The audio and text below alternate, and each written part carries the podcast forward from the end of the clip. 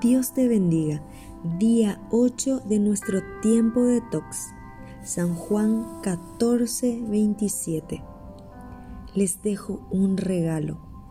Paz en la mente y en el corazón.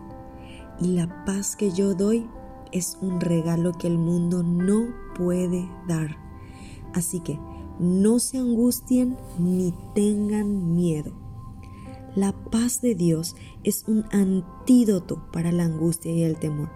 Su paz nos sana y nos lleva del estado ansioso y perturbador a un estado de tranquilidad y confianza, un estado de quietud independiente a las circunstancias. Jesús está ofreciendo a quien quiera su paz Recordemos que estas palabras a sus discípulos fue tan solo una noche antes de su muerte. Pero esta tranquilidad interior no es pasajera, como la paz del mundo, es mucho mayor, altamente superior.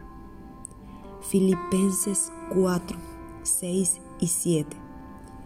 No se preocupen por nada, en cambio oren por todo díganle a Dios lo que necesitan y denle gracias por todo lo que Él ha hecho.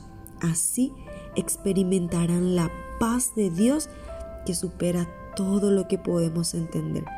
La paz de Dios cuidará su corazón y su mente mientras vivan en Cristo Jesús. Escribe en tu cuaderno de tox. ¿Estoy accediendo a la paz que Jesús me ofrece? ¿Cuáles son aquellas situaciones que experimento y hacen que sienta angustia en lugar de sentir la paz de Dios? ¿Cómo renunciar a la angustia y aceptar el hermoso regalo que Jesús me ofrece? Respira un momento. Empieza a recibir la paz de Dios Recibe su perdón. Recibe al Espíritu Santo y empieza a conocer y a ver al príncipe de paz reinando en tu vida, en tu casa, en todo lugar. Acepta su regalo, paz que sobrepasa todo entendimiento, paz que el mundo no puede dar. Acepta en este día este regalo incomparable. Vamos, este es un tiempo en el que debes empezar a vivir la plenitud de Cristo.